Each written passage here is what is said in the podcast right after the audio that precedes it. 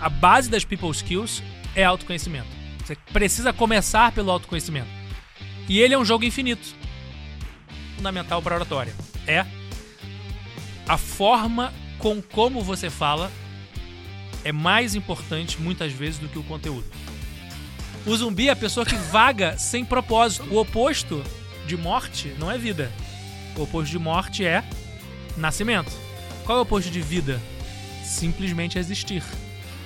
O zumbi ele só existe.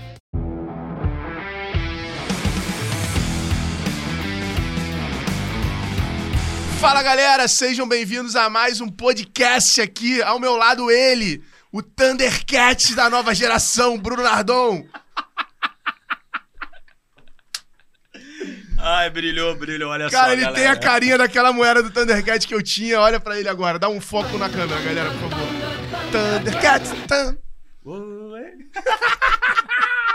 Eu falei que eu ia te surpreender hoje. Falou. irmão. Hoje- avisei, hoje você eu falou.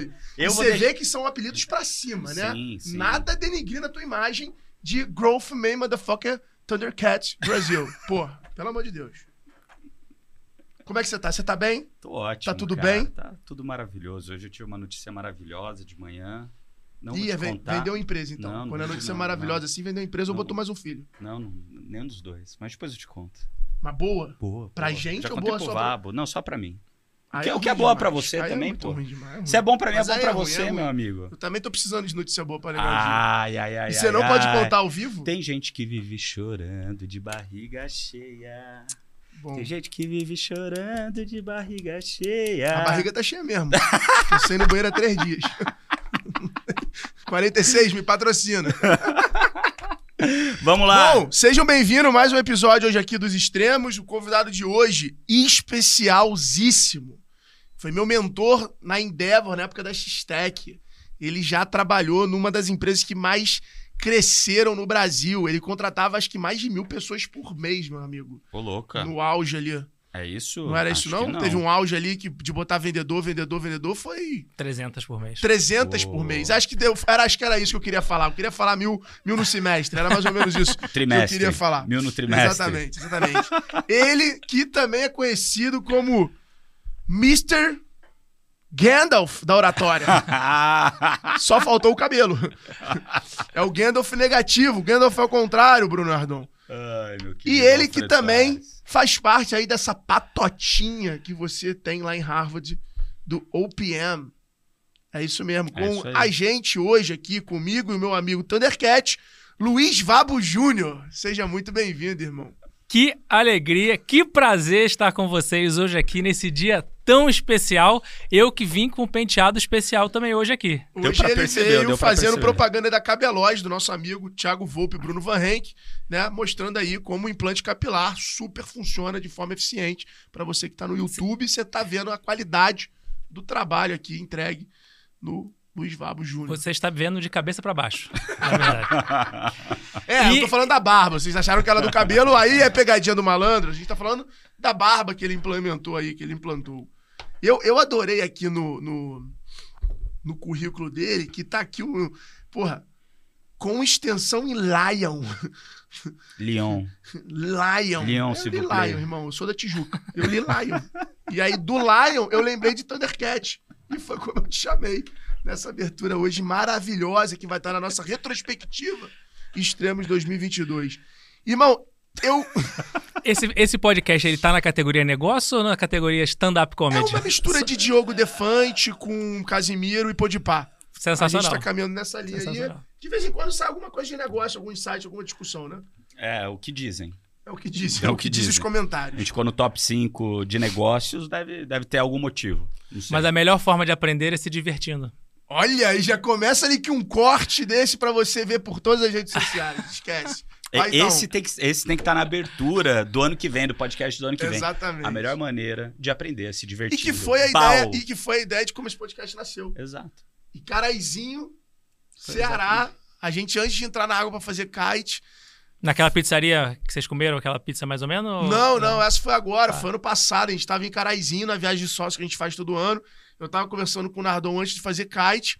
E aí a gente falou assim, cara, vamos fazer um podcast junto? Vamos misturar a, tua- a tua profundidade técnica, a tua visão, A tua é, seriedade. seriedade, né? O seu growth motherfucking é, Thundercat Brazilian. E um pouco do meu gingado, mais samba, mais criatividade, Tijucana. mais purpurina, uma parada mais assim.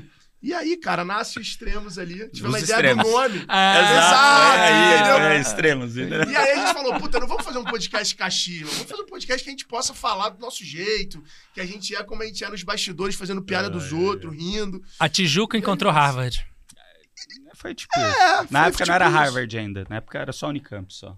É, mas foi tipo a isso. Tijuca foi encontrou tipo a isso. Foi tipo isso. É que você já era Harvard, é que Harvard que te encontrou. Ah, exato. Olha, ele, ele vem só, preparado. Não é à toa que ele é o Gandalf da oratória. Que deixa isso Exatamente. claro. Eu E- queria uma montagem do Vabo com o cabelo e a barba do Gandalf, por favor, aqui no YouTube. E o cajado? Pra viralizar no Instagram. Então marquem lá o Vabo. Qual é o teu Instagram, Vabo? Vabo 23. Bota lá, hashtag Gandalf da oratória, por favor. E, inclusive, quem não sabe, Vabo, é nosso mentor e professor aqui no G4 Isso tá Educação. ficando ruim, sabia? Porque a gente parece que a gente só convida mentor ou que o G4 contratou todos os mentores do Brasil. É, Eu acho que é um pouco dos dois, né?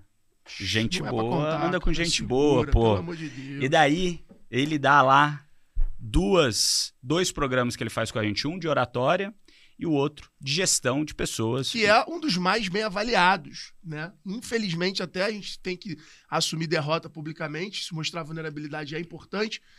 É mais bem avaliado que o nosso. Isso é muito ruim. Não, isso é bom, sabe por quê? Porque isso condiz... Você tá muito político. É Não, tudo isso- bom e ruim, bom e ruim, bom e ruim. É o extremo, né? Entrou aquela Mas isso- vinheta do Uepa! Epa, mas isso, isso é muito bom, cara. Sabe por quê? Porque isso quer dizer que a gente faz aquilo que a gente fala. Que a gente tem que trazer gente melhor do que a gente pra nos circundar Boa. e tomarem a frente do nosso negócio. Perfeito. Cara, eu queria começar. Você sabe de uma história, né? Você sabe dessa história ou não? Você sabe que em 2020, começo de 2020, eu fui falar com esse cara aqui. Esse cara aqui. No INSPER? No INSPER. Para entender o momento de carreira dele, para convidá-lo a se juntar ao G4. Plantou a semente. Plantei a semente. Naquele momento não aconteceu, infelizmente. Você lembra? Você lembra? Você lembra? Infelizmente não aconteceu. Agora estamos aqui. Olha só como, como a vida é boa. Puta que eu pariu. Mas Tô muito o, feliz o, com o isso, Vabo, muito galera, que também é professor na Link School of Business do nosso grande amigo Álvaro Chocair, que também é, já tem bastante coisa com o G4. E esteve aqui a também no empresa que eu falei é da, era Stone, no qual ele foi. O que, que você fez lá mesmo? Você liderou durante. Head People. Head Peoples lá, criou essa cultura da- da- dos, dos jovens, né? Super agressivos ali, comprometidos com a Stone, com aquela cultura meio Ambev, né? B2W, né? Cara, eu queria. Fundou a Vabo 23 Educação. Não E é antes isso? disso, a- o primeirinho foi a CIV, Isso é Civic. que usamos lá na Canoe, Lá- É verdade. é. Bruno Nardão foi meu cliente em 2011. em 2011. É A única aí, pessoa que me viu com Você cabelo. conseguiu arrancar dinheiro dele. Só que não. Já, já não tinha cabelo. Já. Maravilhoso. Mas Cara, muito bom, cara. Era, era, um, um- era um software que comparava preço de Isso. vários sites é diferentes isso, era um E as e- a service. e fornecia pro B2B. Era o buscar-pé mas pro como B2B. inteligência. É, Boa. pô, Eu pareço jovem, mas eu não sou jovem. Tão jovem assim. É o Gandalf. eu matei no início do negócio. Cara, eu queria te falar o seguinte: é, oratória. Vamos começar por esse, por esse ponto. Você que manda. Oratória é uma das dores, e eu falei num podcast que talvez seja um episódio anterior, depois não sei como, como é que vai ser a ordem, mas. É, que eu falei que eu sou um cara que até hoje, em determinadas situações, ainda fico nervoso. E eu era o cara que vomitava e tinha diarreia pra falar em público. E hoje a galera olha e fala, nossa, mas você não sei o que lá. E, cara, nunca foi assim. Por que, que as pessoas têm tanto medo de oratória? Por que, que as pessoas têm tanto medo de falar em público, de falar na empresa, de ter clareza na comunicação? Eu queria começar explorando por aí. Vamos lá. Eu escrevi um livro ano passado, chama Falar em Público é pra você. E a gente inicia. Fantástico já fez um quadro desse, né? Fantástico tinha um quadro disso, que as pessoas tinham que ser treinadas para fazer uma apresentação e concorrer a um prêmio. Eu lembro dessa parada. Exatamente, exatamente. Qualquer pergunta, qualquer pesquisa que seja feita, a pergunta é: qual o maior medo que você possui? E o medo de. Qual o seu maior medo, Alfredo Soares? O maior medo que você tem na sua vida? Eu fico puto com essas perguntas que buga a gente. Eu, eu, eu, eu já respondi pra ele que ele fez essa pergunta lá no G4 Class. E daí ele foi perguntando qual que é o meu indicador. Na hora que ele chegou pra mim, minha esposa estava na minha frente. Eu falei, é da minha esposa, todo mundo morreu de. É... Qual que é o seu maior medo? Cara, eu acho que eu tenho um- um- um- um- uma. A morte, eu acho. Vamos desconstruir então aqui o podcast, porque você acabou de usar uma técnica de oratória. Você recebeu uma pergunta e você não tinha a resposta. Então, ao invés de você já sair respondendo, você falou: Nossa, que pergunta difícil. Nardon, o que, que você acha? Para ganhar um tempo para É pensar. isso. Então, essa é uma técnica. Quando te trazem uma pergunta no improviso que você não esperava, você, não adianta sair respondendo, você não tem a Você resposta. tem essa licença poética ali de, faz... de tocar a situação e não rebater. Você já vai, situação. você elogia a pessoa. Nossa, que pergunta maravilhosa, Vabo. Nunca parei pra pensar. Essas perguntas que você traz. E parece que não, né? Mas o que o que nosso cérebro arrumou esse segundo, esse frame pra- pra ele pensar, pra ele buscar alguma memória, etc. Exatamente. Então, essa é uma técnica para saber falar de improviso. Voltando para sua resposta, é a morte. Segunda maior medo do ser humano, em geral. O maior medo do ser humano não é a morte. Às vezes na pesquisa está em segundo, às vezes está em terceiro, morrer. Em todas as pesquisas, falar em público é o medo número um. Ou seja, as pessoas preferem morrer do que falar em público. Alfredo, você gostaria de vir aqui na frente falar em público? Prefiro falecer aqui primeiro do que falar em público. E isso é o que a pesquisa mostra. Invariavelmente. E aí eu fui intrigado por isso na escrita do livro. Falei, ah, não é possível. Por que, que tem isso tudo? Qual que é o efeito que a gente tem na hora de ter que falar em público? Vem aqueles pensamentos sabotadores. Vai dar branco, não vou conseguir. Tem gente que sabe mais do que eu na plateia. Não mereço estar aqui. Então é sempre uma variação de eu não mereço, tem alguém melhor do que eu, ou eu não consigo, eu não sou capaz, vai dar branco. É sempre uma variação disso que vem nesse momento. Mas por que que vem esses pensamentos sabotadores, essas crenças limitantes? Fui pesquisar. A evolução do corpo humano, do cérebro em especial, nos últimos 300 mil anos, ela foi no a evolução do racional foi muito alta. Você vê aí que toda a tecnologia que a gente traz, toda a evolução, em especial nos últimos 300 anos, revolução industrial e por aí vai. Porém, tem um outro lado do nosso cérebro que é o lado emocional, que é a gente fala que é o coração. O coração é uma figura de linguagem, uma metáfora, porque na realidade o sistema emocional está no nosso sistema límbico do cérebro. E é o mesmo, o primeiro Homo sapiens sapiens há 300 mil anos tem o mesmo sistema emocional que nós temos hoje. E aí eu te pergunto, Homo sapiens sapiens no meio da selva vai caçar. Qual a maior chance dele sobreviver? Se ele for sozinho ou se ele for em bando? Se for em bando, pô. Se for em bando, um bando, um ajuda o outro. Então tem a, maior chan- a menor chance dele sobreviver se ele for sozinho. E o efeito dele ir sozinho é o efeito de adrenalina, cortisol, estresse, porque ele sabe que ele- a sobrevivência dele vai estar ameaçada. Qual é a função número um do nosso cérebro? Se preservar. Nosso cérebro não foi feito para te fazer feliz. Nosso cérebro foi feito para garantir a sua sobrevivência, para te manter vivo. Isso é foda, hein? Essa é, é a função número um do cérebro. Então, se você vai sozinho caçar, de- tigre dente de sabre aparece, cérebro entra em alerta. Só que hoje em dia não tem mais o tigre dente de sabre. Mas o cérebro é o mesmo, os efeitos são os mesmos.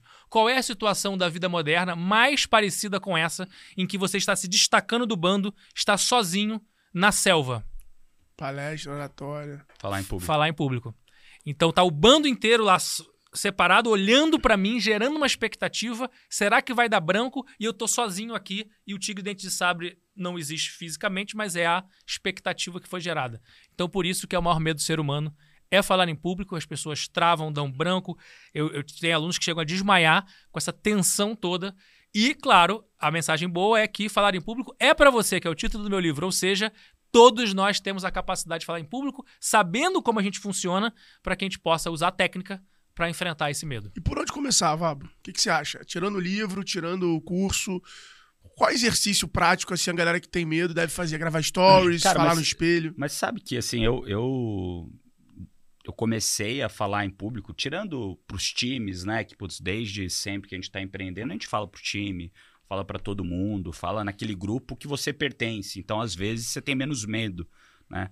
Mas quando eu comecei a falar em público para plateias maiores, cara, eu também tinha uma ansiedade gigantesca. E o meu jeito de me preparar para isso era me preparar muito. E na hora que eu me preparava muito, eu sabia na hora que eu subisse lá, eu falava, cara, eu tenho total controle da situação, porque eu sei a, a fundo o que está acontecendo. Então eu tô indo num ambiente seguro na minha percepção. E toda vez que eu tenho que falar sobre um tema que eu não tenho profundidade, eu ainda tenho a mesma ansiedade. Diferente de você, que daí, por isso que eu quero fazer, já falei para ele que é a próxima turma de oratória, estarei lá para me preparar para situações de improviso, que é onde eu vejo que eu não me saio tão bem e, e existem técnicas para isso. Mas voltando aqui para a pergunta do Alfredo, como se preparar para isso? O Alfredo tem uma habilidade comportamental que a gente chama de people skill muito evoluída. Chama-se cara de pau. Então, como ele tem a cara de pau já nele, isso tira a inibição. Mas a dica para quem tá nos assistindo, nos ouvindo. Então, mas é engraçado, cara, porque eu não sou tão cara de pau assim. Ah, é. Não, Ah, eu, eu tô você- falando, pô. Eu não era o cara de estar na balada e ter o, o culhão de chegar na mulher e, porra, vou chegar na mulher. E aí eu cruzava a balada pra chegar na mina no bar, pra falar. A maioria das vezes, eu Mas você sempre ficava engraçado. travado. Aí que tá. Eu sempre tive uma, uma criatividade excessiva, e aí eu herdei, acho que um pouco do meu pai essa parada. E aí eu acho que sempre juntou esse jeito, do tipo assim, porra, eu tenho um magnetismo ali, um jeito que, porra, eu vou conseguir fazer umas piadas engraçadas, pegar uns pontos, por exemplo, eu tinha falado que ia falar um apelido novo pra você todo o podcast. Você não pensou eu não nada pensei antes. em nada. Daí você Aí eu o cheguei Lion. em Lion e falei, caralho, Thundercat. Caralho, meu irmão, que porra é essa? E eu falo E isso. nem eu falo, era Lion, né?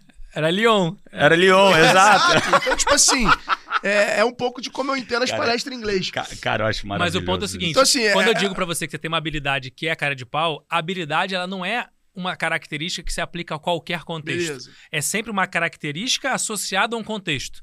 Então você tem a criatividade num contexto, por exemplo, público, palestra, podcast. Essa criatividade associada a esse contexto te traz uma cara de pau. Essa mesma criatividade na balada não traz a cara de pau, porque é outro ambiente. Beleza. Então Faz você tem que isso, sempre faz entender o sentido contexto. demais, faz sentido demais. Então vamos lá. Dica para por onde começar na É, um oratória. exercício, uma parada. Eu vou dar três dicas que essas são as matadoras. A nossa imersão de oratória, a gente vai passar oito horas. Eu vou desdobrar essas três dicas em vários exercícios técnicos, ferramentas, conceitos. Vou até anotar aqui as três dicas. Mas tá? as Boa. três dicas Anota aí também. é galera. o que a galera precisa para começar a entender. Primeira dica de todas, fundamental, dado que é o maior medo do ser humano, que vão vir sabotadores, é muito simples. É acreditar que você pode melhorar.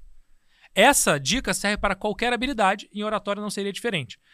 Porque é o seguinte, as pessoas falam, só acreditar não é suficiente. Mas para conseguir, mas não acreditar é suficiente para não conseguir. Então, se você vai para o curso de oratória, mas você vai lá achando, acreditando verdadeiramente que você não é capaz, ou você nem vai para o curso de oratória porque fala que não é para você, já era. Então, o primeiro passo é você colocar na sua mente uma mentalidade de crescimento, que é eu vou melhorar. Eu vou ser o melhor do mundo? Não necessariamente. Mas você pode subir um degrau, dois degraus, três degraus em qualquer coisa que você se propuser a fazer, se dedicar, treinar, pedir ajuda, correr atrás, fazer o curso, ler o livro, treinar. Então, primeira coisa é acreditar. Se você já não acredita, já, já começou mal. Já perdeu. Já perdeu. Segunda coisa é o que você falou agora há pouco, que, é, que você também falou no início, que é treinar, treinar, treinar, se preparar, se expor, gravar, marcar o tempo, gravar em frente ao espelho, pedir feedback. Ou seja, a oitava vez que você fizer a mesma apresentação, gravar a oitava vez o story, vai ser melhor ou pior do que a primeira vez? Melhor, com certeza. Muito melhor. E a trigésima oitava vez vai ser melhor ou pior do que a oitava vez? Muito melhor. Então você não precisa ter técnica nenhuma. Basta você dar o primeiro passo para começar a fazer. Aí você vai começar a fazer e vai, beleza. Vai estar menos bom do que a quinquagésima. Mas o primeiro passo é o mais difícil. Eu também odiava gravar story. Eu não gosto. Eu gosto de falar assim. Tô falando aqui com vocês, tô falando na câmera, tô falando com a, com a galera. Agora, eu pegar e ficar me vendo, gravando ali, eu acho um saco. Eu falei, cara, mas preciso fazer. Faz, é uma ferramenta de trabalho. Então vamos lá, vamos gravar. Os primeiros, se você pegar o Primo Rico, primeiro vídeo que ele gravou na vida, Thiago Negro, tá lá disponível no YouTube. Compara esse primeiro vídeo com hoje, depois de, sei lá, quantos milhões de seguidores ele possui. Tem vergonha desse primeiro vídeo. Só que esse primeiro vídeo que ele tem vergonha, que você olha lá e fala, nossa, mas será que é ele mesmo? Só tá hoje nesse patamar porque ele gravou aquele primeiro vídeo. Você sabe que esse podcast aqui, um dos motivos também, além da gente fazer algo junto, era para eu destravar em fazer podcast. Era um dos, era, era um dos objetivos. Você se expôs, É você tá treinando, você tá se preparando, você tá correndo atrás. Obrigado. Você viu? Funciona. É isso aí. Terceira dica. Então, pr- primeira dica é acredita. Segunda dica, vai. Começa a fazer mesmo sem ter técnica nenhuma. E a terceira dica fundamental para oratória é a forma com como você fala é mais importante muitas vezes do que o conteúdo. A gente se foca muito no conteúdo, que é o tema que eu vou falar. É a hora- Ah, aula de sou- vendas, prova disso. é aula de growth, é isso aqui. Beleza. É, mas é verdade. Mas o, a forma como eu me comunico vai É transmitir é, mais é, do que o conteúdo. Eu acho um negócio muito foda, assim, que o poder da comunicação não é o que você fala, é o que o outro entende. Né? E eu tento até ensinar isso para as empresas como venda.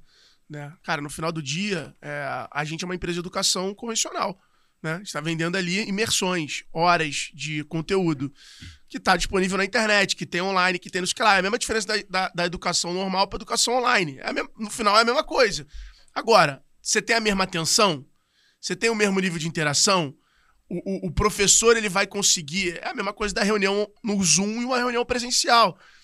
Então, acho que no final, o poder da comunicação está na capacidade que você tem de fazer os outros entenderem, dos outros serem criativos, dos outros pensarem. E é um feedback que eu, particularmente, tenho muito pelo meu jeito, pelos meus ensaios, pela forma como eu organizo as coisas e passo com a intensidade história que você conta. a pessoa vai e fala, puta, isso aqui faz super sentido tal. E aí aquilo ali faz a pessoa chegar a conclusões que ela associa a mim. Então, aquilo que a pessoa entendeu vai gerar um insight pra ela, um aprendizado, que ela vai falar, foi o Alfredo que me ensinou. Mas eu em nenhum momento falei exatamente aquilo pra ela. Né? Que é o- um, um negócio que o Nardão fala que eu gosto muito, que é essa nova educação desconstruída. Né? Sem dúvida. Eu- Então- Você sabe que tem 10 anos que eu dou aula em graduação e educação executiva. Completei agora, em 2022. Comecei em 2012 lá na PUC do Rio. Também sou tijucano. Nasci na Tijuca. Tijuca- Tá? Ah, Tijuca domina o mundo. Tijuca E eu é falo para meus alunos desde o primeiro dia de aula. E na imersão eu falo também. Eu não estou aqui para ensinar nada a vocês. Pelo simples fato de que eu tenho uma crença muito forte como professor. Que eu não sou capaz de ensinar nada a ninguém. Meu papel aqui é que vocês aprendam. É isso. Então parece um jogo de palavras, mas quando eu falo que eu, professor, estou aqui para ensinar, o, o ensino está centrado no professor, o protagonista é do professor. É. Quando eu falo que o aluno deve aprender, então o protagonista vai para o aluno. Então meu papel é provocar reflexões, fazer curadoria, trazer uma, uma, uma dinâmica de sala de aula que seja propícia para que o aluno dê atenção e queira refletir sobre isso e decida aprender. Então, para mim, isso faz toda a diferença no método de educação. Por isso que não dá mais pra gente ter aula expositiva.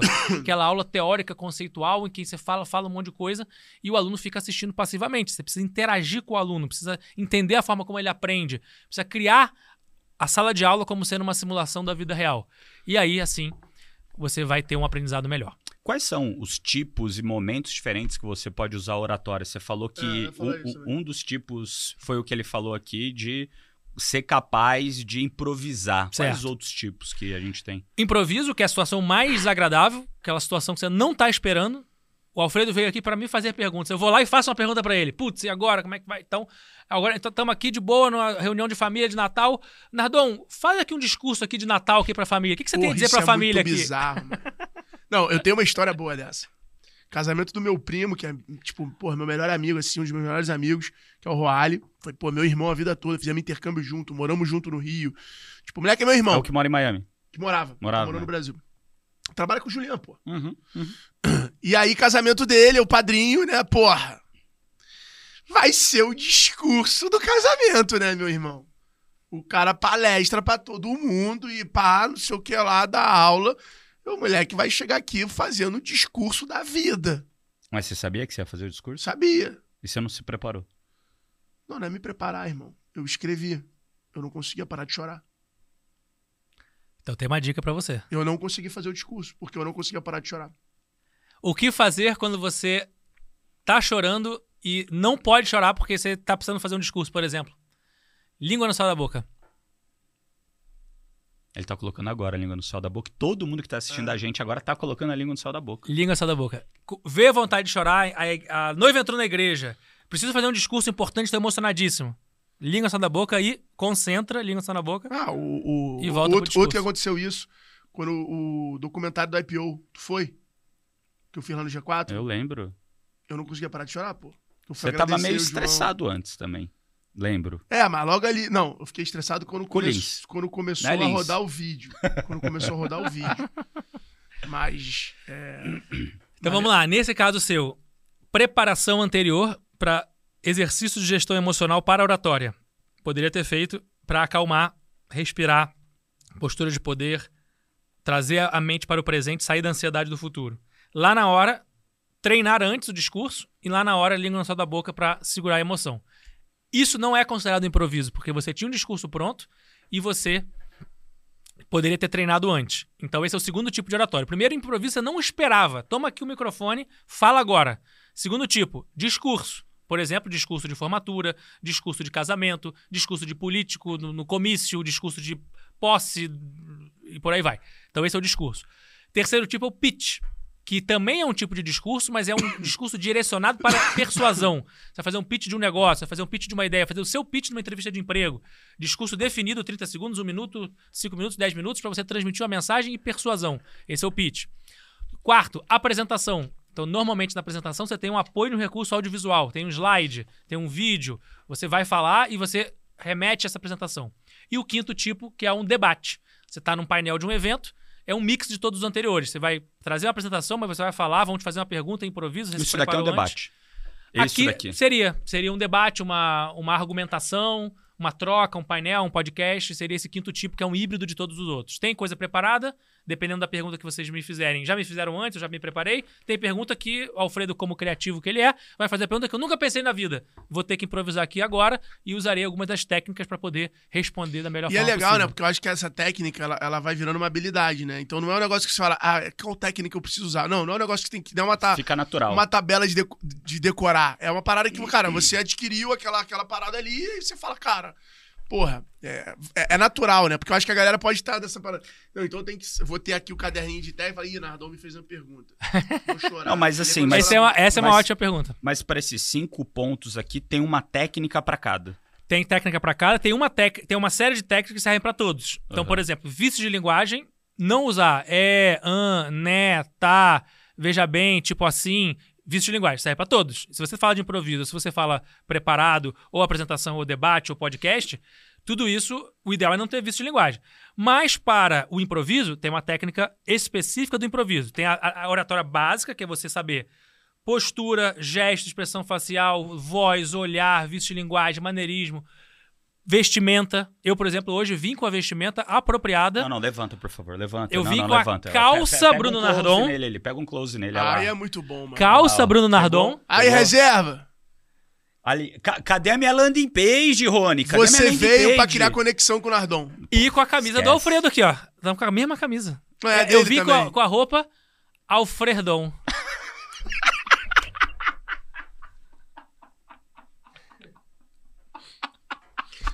Cara é bom. O cara é bom. O cara é bom. O cara é bom. O cara é bom. Arrasta pra cima agora e compre blusa preta e calça caque com 20% de desconto na reserva. Use reserva. A sua marca do empreendedor. Ô, ô, Rony, o- não, o Rony me prometeu. Te prometeu. Rony, Naqui- tá o- ruim. o Você ficou a de vir aqui.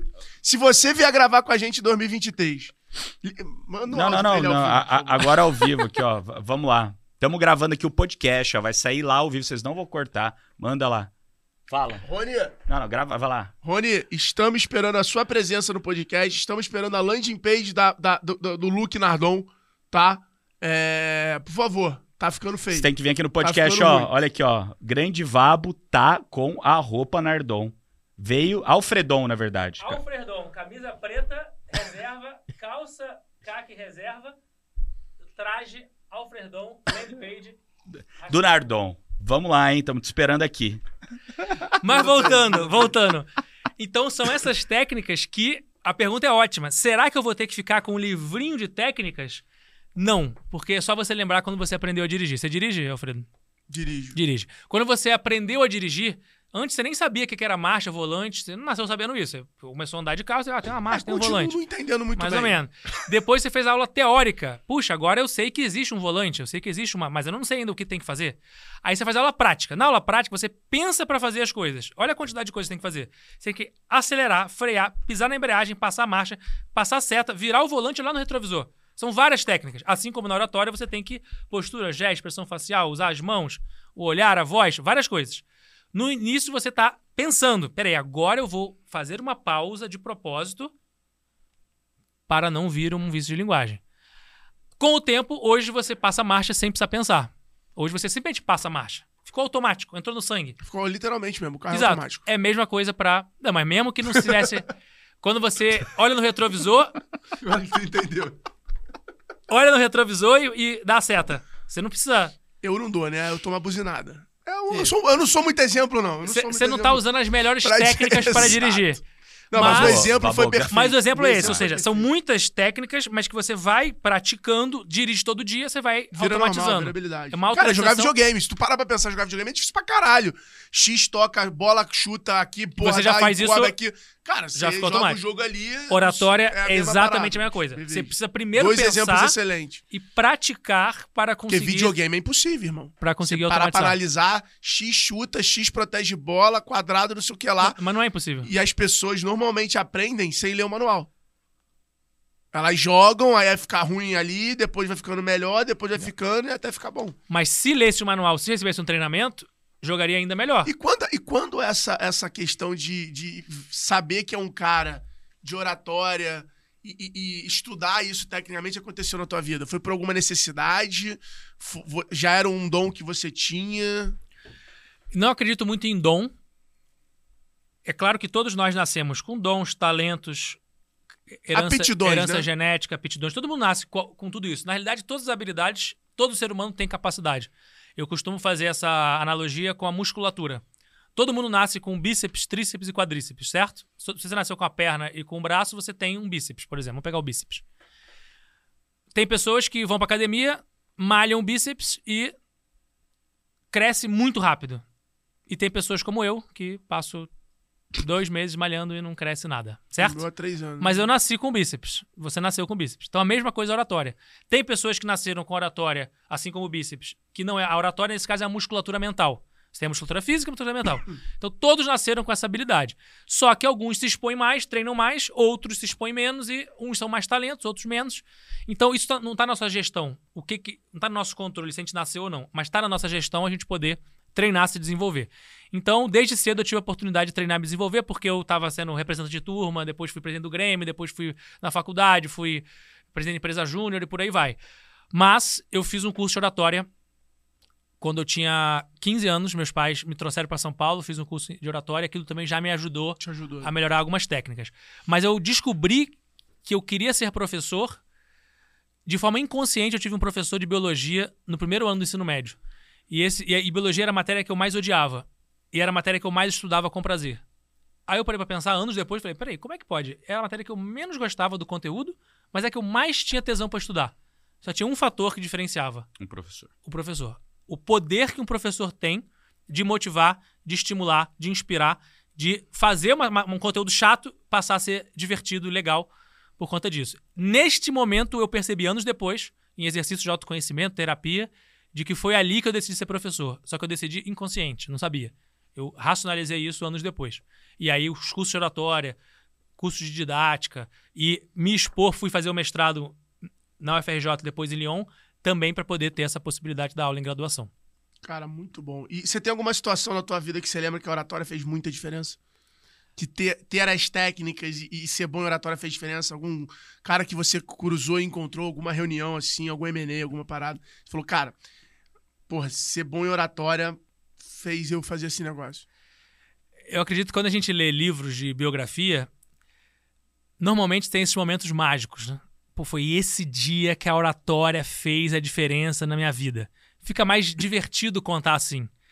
Mas eu acredito que a oratória faz a diferença na minha vida não em um dia específico, mas sim todo dia que eu Não, tenho. beleza, mas qual. Me conta um, um episódio que você se lembre que foi foda a oratória. Eu tenho um, por exemplo. Eu tenho um bom. Eu tenho um bom. Não sei se eu já contei aqui, mas eu tenho um bom. Conta aí pra gente. Depois a gente Pô, ouve do Vabo. Teve um dia que uma loja lá que tinha a logomarca da X-Tech no rodapé vendeu não sei quantos produtos e não entregou. Caso comum em e-commerce. E eu lá como dono de plataforma, eu, PagSeguro, todo mundo com a login do rodapé da loja, foi indiciado para poder ir na delegacia. Você não contou aqui, mas eu sei essa história. E aí fui eu indiciado aí na delegacia, né? Na hora que chegou a notificação lá em casa, minha mãe achou que eu tava, que eu, que eu tava vendendo droga, que, porra, o que aconteceu, não sei o que lá. E, pô, beleza. E aí fui eu lá na delegacia e tal. E, e, e falava pra não ir com o advogado e tal. Fui eu lá na delegacia. Era só uma notificação, era só eu estar sendo intimado aí. Então eu teria que ir, sem advogado, sem nada. Pô, fui lá na delegacia, era perto da minha casa até. Fui lá, Espírito Santo Cardoso. É, fiquei lá na filinha. Delegada me chamou, sentei na mesa da delegada. Delegado, olha, tá acontecendo isso. Eu falei, não, delegado, olha, tá aqui, eu sou o dono da empresa, mas não sou eu que vendo o produto, eu sou uma plataforma de e-commerce e tal. Como é que funciona isso? E aí, cara, quando eu vi, quando eu me dei conta, assim, eu tava sentado na cadeira da delegada, com a delegada apoiada em cima da cadeira, e eu querendo a loja dela. Porque ela, tinha, ela vendia coisa com o marido. E Sensacional. eu, dentro da delegacia da Espírito Santo 14, criei uma loja virtual. E na época não tinha Instagram do jeito que é hoje, senão eu tinha postado e tinha explodido. Recentemente eu fui assaltado e também quando, quando o delegado descobriu que eu era professor, ele falou, mas tô empreendendo, me dá uma dica, como é que eu vendo melhor aqui. É, então, e, e é legal, né? Porque a gente tem às vezes a visão da polícia É. sem ser humanizada. É, é. E na verdade é isso. O cara tá ali prestando o serviço dele, mas é uma pessoa, ele tem outros negócios por fora, ele não tá fazendo nada de Total, errado total. e tal. Mas eu vou te contar. Mas essa foi a que- história inusitada Vou que eu falei, contar. cara, ter essa malemolência. É, Mas a, mensa- Salva. mas a mensagem principal é: todos os dias a oratória me salva. Porque imagina, eu dou, em média, já há 10 anos, de 6 a 10 horas de aula por semana. Toda semana eu tô na frente de alunos de 17, 18, 19 anos e CEOs de 40, 50 anos. Então, saber se comunicar é crucial diariamente, numa reunião, um a um. Mas vou te contar o, o caso que foi mais marcante na minha É, vida com a inusitado, oratória eu quero inusitado. mais inusitado. No meu casamento, com a minha digníssima esposa, que inclusive agora nós estamos gravando em dezembro, eu sou pai estagiário, então estamos com oito meses de barriga. Vai ter agora aí o maior desafio de liderança da minha vida agora em janeiro nasce. Irado, parabéns. Minha professora vem aí. Aí, anota aí pra mandar presente pro cara, hein, meu irmão. Porra, senão fica ruim pra O, gente. o G4 já me deu um presente maravilhoso, um All-Starzinho. E não deu bodyzinho? Boris ainda não. Não? Boris ainda não. Mas a situação inusitada foi: no nosso casamento, tem aquele momento em que a gente tem que combinar com a banda que vai fazer a orquestra lá do, do- da entrada, a sinfonia e tudo mais. E aí, eu cheguei pro maestro, que ia fazer lá a cerimônia, e expliquei pra ele uma inovação que a gente ia propor no nosso casamento. O que, que ele achava disso, se ele já tinha visto isso acontecer. Quando eu contei pra ele, ele falou assim: Vabo, eu faço casamento há 40 anos. Em média, dois a três por final de semana. Você já fiz mais de 10 mil casamentos. Isso que você está propondo, eu nunca vi na minha vida. Em 40 anos. Acho que vai ficar legal, vai ser diferente, vai marcar. Aí o Vabo falou, sou Elon Musk do casamento. Esquece. O que aconteceu? Vocês já foram em casamento, qual que é o padrão de casamento? Quem é que celebra o casamento? O padre ou o pastor, certo? Esse é o padrão. Ou um ou o juiz, ou o juiz. É. Esse, esse é o mais comum. Padre, pastor ou juiz. Aí, mais recentemente, tem o celebrante contratado, beleza? E mais recentemente tem um, um amigo, um, É. um irmão, um irmão, um primo. primo foi um amigo. um Exato. Só que nós resolvemos inovar. Eu e minha esposa fomos os celebrantes do nosso casamento. Que loucura. Nunca vi alguém que conhecesse alguém que tenha feito isso no casamento.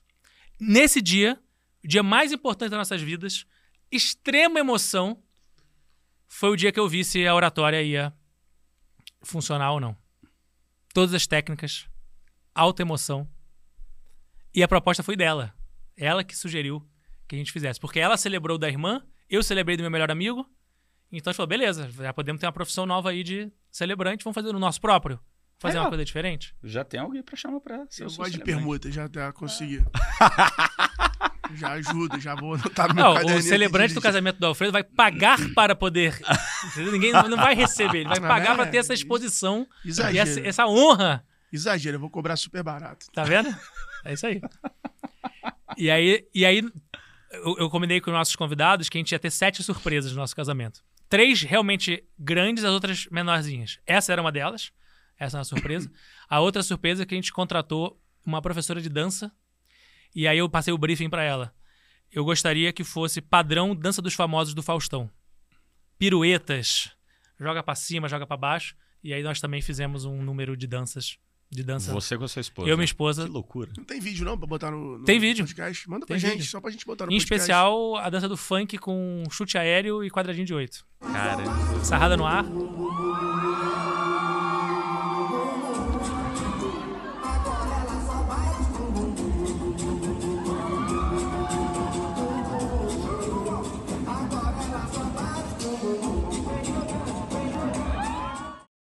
Mas, cara, deixa eu puxar aqui de um, de um assunto pro outro, né? Você falou que faz 10 anos que você é professor de fato, né? É, logicamente, eu acredito que todo bom líder também é professor, porque ele tem que mentorar toda hora né, o seu time. Quando você estava na faculdade, você montou sua primeira empresa, que foi a CIV, né? Como que foi essa transição de ser um empreendedor que começou o seu próprio negócio, que teve sucesso, que vendeu a empresa para um grupo maior, que teve um exit, que depois foi para um grupo ainda maior, né? Mesmo com, com o mesmo grupo ali Uhum. de investidores, com o mesmo core ali de, de, de pessoas juntos criando as coisas, que foi, que foi a Stone. É, como é que foi essa passagem? Como foram esses momentos e por que essa decisão agora, né? De alguém com muito sucesso que, de novo, poderia estar começando algo do novo, do- de zero. Sei que você é sócio lá na Link. É, co- como é que foi essa mudança para você nesses seus momentos, esse seu processo de decisão? O sonho é virar sócio do G4, né? Mas o Alfredo ainda não liberou essa. Eu não, rapaz. Eu sou. Chegaremos lá, calma. Chegaremos lá, mas Calma. eu sou mais tranquilo. É, calma, Eu sou calma, facinho, facinho aqui. calma, calma. Não, brincadeira. O ponto é o seguinte: esse negócio Eu de, só su- quero paz. esse negócio de sucesso eu não tenho certeza, assim, se, se, se tem sucesso ou não, porque é uma palavra muito perigosa. Sucesso traz muita vaidade junto, então eu, eu prefiro manter os pés no chão. O que, eu, o que eu acredito é o seguinte: não existe nenhuma interação de liderança que não seja uma interação de educação. Toda vez em que o líder toma uma decisão, a oportunidade que ele tem de educar o time dele. Por que, que ele tomou aquela decisão, quais foram os fatores envolvidos, porque a missão de um líder é formar pessoas melhores do que você. Você até citou isso hoje no, no nosso podcast. Então, depois de muito autoconhecimento, que na minha visão é um dos sentidos da vida, é uma- essa busca por entender quem somos nós, como nós funcionamos, de onde viemos, para onde vamos e como a gente faz para domar o nosso ego, eu entendi que existia alguma coisa, como eu comentei, de a semente tinha sido plantada em mim em relação a, a ser professor. E eu estava exercendo esse papel sendo líder. E na minha visão, só dá para ser professor quem faz aquilo que ensina, ou que faz aquilo que. Temos até um podcast aqui no G4 que é só ensina quem faz. Exatamente. Da propaganda aí. Então, o ponto é, eu realmente acredito nisso. Apesar de que eu acredito que não dá para ensinar nada, mas o contexto é, você só pode estar num processo de liderança porque você está na arena. Então, eu para poder ser professor, para poder ir para a arquibancada, porque estar na arquibancada é muito cômodo. Ser professor, ser mentor, ser conselheiro, ser coach, é, é moleza. Consultor. O difícil é desce da arquibancada e entra aqui na arena e senta aqui e toma decisão. E lida com gente, e lida com risco, com concorrente, com pressão, É, com são as governo. variáveis, né? São as Aí é incertezas. emoção, aí, São aí incertezas. entra a técnica, porque aí é Pois é. uma coisa de tomar decisão. Exato. Então, como é que eu, que tinha essa semente plantada no meu inconsciente, essa decisão de ser professor, como é que eu poderia estar na sala de aula se eu não vivia aquilo? Então, eu, em paralelo, comecei a empreender. Nossa primeira startup lá nasceu na incubadora da PUC do Rio, passamos por todo o processo mesmo de criar do zero, investimento, e etc, etc, crescimento, depois vendemos a empresa, mas em paralelo a gente começou, eu, o meu sócio fundou no meio de 2010, eu entrei alguns meses depois, a gente começou do zero, comecei do 0,1 ali, início de 2011, em 2012 eu já comecei a dar aula. Então, a oportunidade de levar para a sala de aula aquilo que eu estava empreendendo na prática. E aí eu ia para a sala de aula com energia máxima de pegar. Eu vivia aquilo, agora vamos traduzir isso para o ambiente acadêmico. E ao me preparar para poder dar uma aula, eu, me- eu voltava melhor para a arena, porque eu estava estudando, estava conectando com os alunos. Então essa troca era muito importante. Então desde 2012 que eu faço questão de dar pelo menos uma, uma aula por semana. Em, em épocas dava um pouquinho mais, em outras épocas de correria máxima, IPO, não sei o quê Possível. pelo menos uma aulinha ali era o que eu considerava, porque eu entendo que hoje meu lugar de potência, para usar o termo que o Baza usa muito, que é o propósito, vocação, missão de vida, é a sala de aula. Ambientes em que a sala. Aqui é uma sala de aula virtual, não é aquelas quatro paredes, você tá lá é, É, a quadrada. educação desconstruída. O modelo pode, pode Desestruturada. stories, desestruturada. Exato, Obrigado. exato. Então a É educação, muito bom isso. a educação desestruturada, que é, passa a ser mais estruturada do, Do que, que aquela que é estruturada, Sim. Passa, Ela- passa a ensinar mais do que aquela. passa a permitir que os é alunos prisão. aprendam mais. Exato, exato. permite que os alunos aprendam mais. Exato. Então, o modelo século XIX ali aí no paradigma quatro paredes, estático, unilateral, só o professor fala, expositivo. O modelo século XXI é essa educação desconstruída. Então, eu entendo que esse é o meu, é a minha vocação, onde eu me sinto bem, onde eu me realizo como ser humano. Então, na minha visão, só faz sentido isso porque eu tive professores, colegas meus, maravilhosos, espetaculares, mas eram professores que, por exemplo, eles fizeram faculdade, mestrado, dois mestrados, doutorado, pós-doutorado. Com 35 anos, eles começaram a trabalhar e dar É. aula de empreendedorismo. Estudante profissional. Mas ele é bom pesquisador. Sabia tudo de inovação, mas nunca criou um protótipo MVP, nunca fez um pitch pro cliente e tava dando aula disso. Aí eu falei, não é, não tá de acordo com o que eu acredito. Eu acho que ele para pesquisar é muito melhor do que eu. Eu não sou bom para pesquisar. Ele vai ser ótimo. Mas na sala de aula, eu acredito que precisa ter a prática associada. Então foi nessa troca que hoje eu identifico que o meu tesão mesmo é poder criar estratégias educacionais para que os alunos possam se engajar, se divertir e aprender num ambiente de simulação da vida real. Cara, eu, assim, um negócio que você falou aqui até que eu anotei é o autoconhecimento que você tem de falar, cara, que é meu lugar de potência e, portanto, isso é o que me completa, isso é o que me faz feliz, independente de todo o resto, né? Como que foi esse seu processo de autoconhecimento ao longo do tempo? Porque o que eu vejo, de fato, naquelas pessoas que têm muito sucesso, principalmente elas se autoconhecerem. Como que foi esse seu processo é, é, ao longo do tempo? O que, que você utilizou de técnicas, né? É, que nem você deu essa ideia aqui das cin- dos cinco tipos de oratório. Como é que foi para você isso? Isso é um ótimo ponto, porque na minha visão, essa é a habilidade, é o pilar fundamental dessas habilidades De comportamentais. qualquer outra habilidade. de qualquer outra. E a base das people skills é autoconhecimento. Você precisa começar pelo autoconhecimento. E ele é um jogo infinito. Então não é que hoje eu acordei e falei, me autoconheci. Tô pronto, agora não preciso. Zerei. Não vai acontecer isso nunca. Até a última coisa que a gente faz na vida, a gente nunca passou por isso. Pelo menos a gente não lembra. E a gente vai aprender. Então a gente vai ter autoconhecimento até esse último momento. Então, Tô fazendo um post disso. O cara que é muito tempo bom. real, tempo real. É. O autoconhecimento me trouxe a visão de que eu estava dando aula de empreendedorismo. Aula de como criar negócio, design thinking, Lean Canvas. E eu entendi que eu estava empreendendo, logo eu dava aula de empreendedorismo. Hoje eu não estou mais nesse tipo de arena, estou em outra arena. Por isso eu tomei a decisão difícil de sair. Sabe, pendurar a chuteira quando tá assim, Uhum. antes do auge. Eu, podia ainda dar uma. Mas eu falei, não é mais o. Agora eu vou me dedicar a esse tema de people skills, que inclui oratória, que inclui conhecimento, inteligência emocional, todas as demais habilidades comportamentais. Inclusive na imersão nossa de gestão de pessoas, que você fala muito sobre people skills. Sem dúvida, sem dúvida. Porque é a base. Como é que eu vou liderar pessoas se eu não consigo Me liderar autoliderar. a mim mesmo? Perfeito. Então, o tema de autoconhecimento, algumas dicas básicas. São perguntas que as pessoas passam pela vida e as pessoas nunca pararam para pensar. Hoje mesmo eu fiz uma pergunta para você. Qual o seu maior medo? Essa é uma pergunta de autoconhecimento. Será que todas as pessoas que estão nos assistindo já pararam para avaliar qual é o seu maior medo? Quais são os seus pontos fortes? Perguntas típicas de entrevista, mas que se você parar para botar um holofote dentro do seu inconsciente, o que que você manda bem?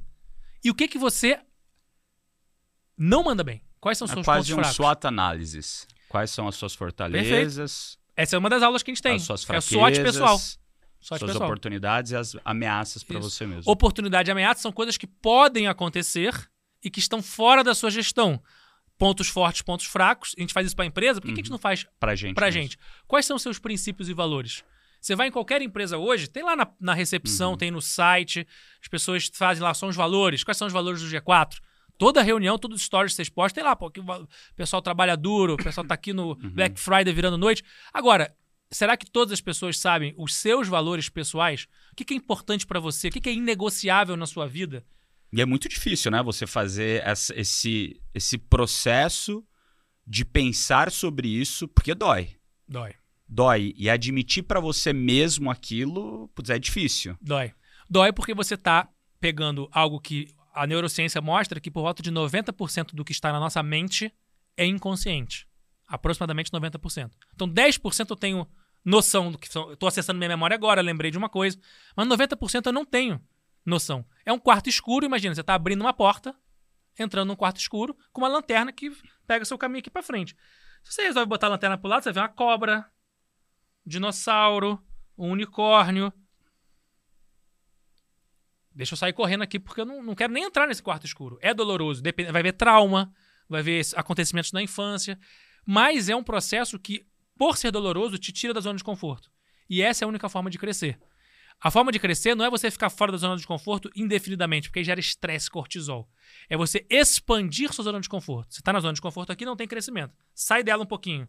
Vai ser doloroso, mas você expandiu ela. Volta. Respira. Agora sai um pouquinho mais. Então, esse processo é, é, é o que é gera. desconforto e competência, né? Porque você sai do teu desconforto, você adquire uma competência nova.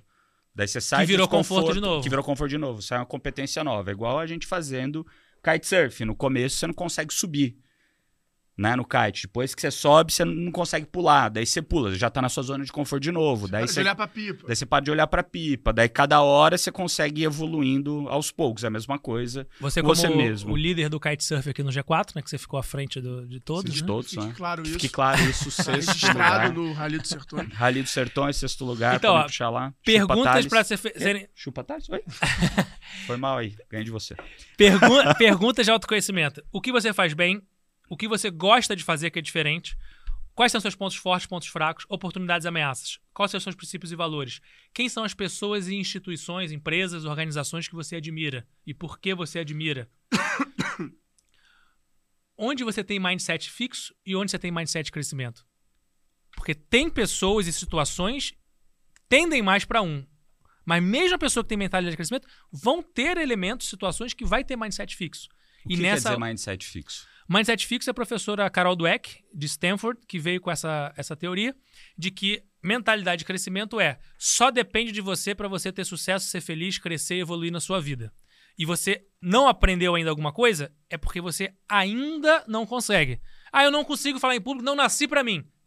Não nasci para isso. Mentalidade fixa. Agora, eu não consigo É uma ainda. crença limitante. É, uma- é um conjunto de crenças limitantes, de pensamentos sabotadores que vão te Eu atrapalhar. tenho isso com inglês. Você tem isso com inglês. Então, por exemplo, você coloca a palavra ainda, você ainda não consegue falar inglês tão bem. Então, cabe só você correr atrás, porque em geral as pessoas delegam isso. Eu só vou ser feliz quando eu casar. Eu só vou ser feliz quando o fulano for eleito no governo tal. Eu só vou ter sucesso se meu pai e a mãe fizerem tal coisa pra mim. Então a gente delega isso pros três peixes. São os, os três peixes? São pra quem a gente mais aprende, pra quem a gente mais delega na nossa vida. Nossos pais, nossos professores e nosso patrão que é o gestor da empresa. As três instituições com quem a gente mais aprende: família, escola ou faculdade e empresa. Aliás, é isso. Você mesmo fala bastante sobre isso, que a empresa virou uma escola, porque a família e as escolas não educam as pessoas. Então, cabe à empresa educar. Mas no final do Não, dia, e- na- e- na cabe ao e- e indivíduo. pegando o que você fala, né? As, as escolas e as famílias não são os lugares onde as pessoas aprendem. Porque se o Whindersson não tivesse aprendido com a mãe dele, eu duvido que ele seria youtuber. Mas, mas eu acho que não é nem Né? só isso que você tá falando Ele- meu pai queria que eu fosse bombeiro, que eu fosse guarda-viva lá do Rio de Janeiro, da Barra da Tijuca. Não, seria um bom bombeiro. Tem porte pra isso. Ah. Já tem o- o- a bomba inflável aí, ó. mas, o, mas o ponto que você tá falando aqui no fim do dia é Protagonismo. que é protagonismo. As pessoas terceirizam a responsabilidade delas Isso. para que algo seja feito. Então elas têm um comportamento de criança, de adolescente, que acredita que os outros vão resolver as coisas para ela, em vez delas terem o protagonismo de saberem que elas são os capitães dos próprios barcos. É, é- cabe a elas o sucesso ou não. Isso é mentalidade de crescimento. É claro que você vai pedir ajuda. Você pode e deve pedir ajuda para seus pais, seus amigos, sua família, suas escolas, faculdades, empresas, gestores, colegas, Deus, acaso, natureza, governo, igreja. Pode pedir ajuda. Pode contar com essa ajuda. Mas no final do dia, a responsabilidade é do indivíduo. Então, debater sobre isso, pensar sobre isso, em que situações em que você acredita nisso, em que situações você não acredita nisso, em que situações você tem esses sabotadores, isso é também um exercício fundamental de autoconhecimento. E o exercício que eu sugiro para tudo isso que a gente falou aqui é escrever. Pensou, pensou, pensou, pensou, escreve. Toda e- vez e que eu- você eu- escreve, você está acessando o seu inconsciente. E eu digo além. Porque tem coisa que a gente tem que escrever, só que tem coisa que a gente tem que fazer na hora.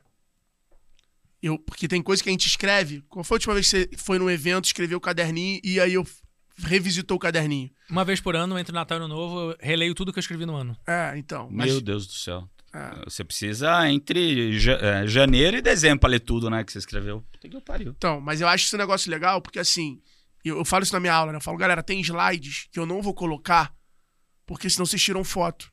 E tirar foto não é o mesmo impacto de escrever.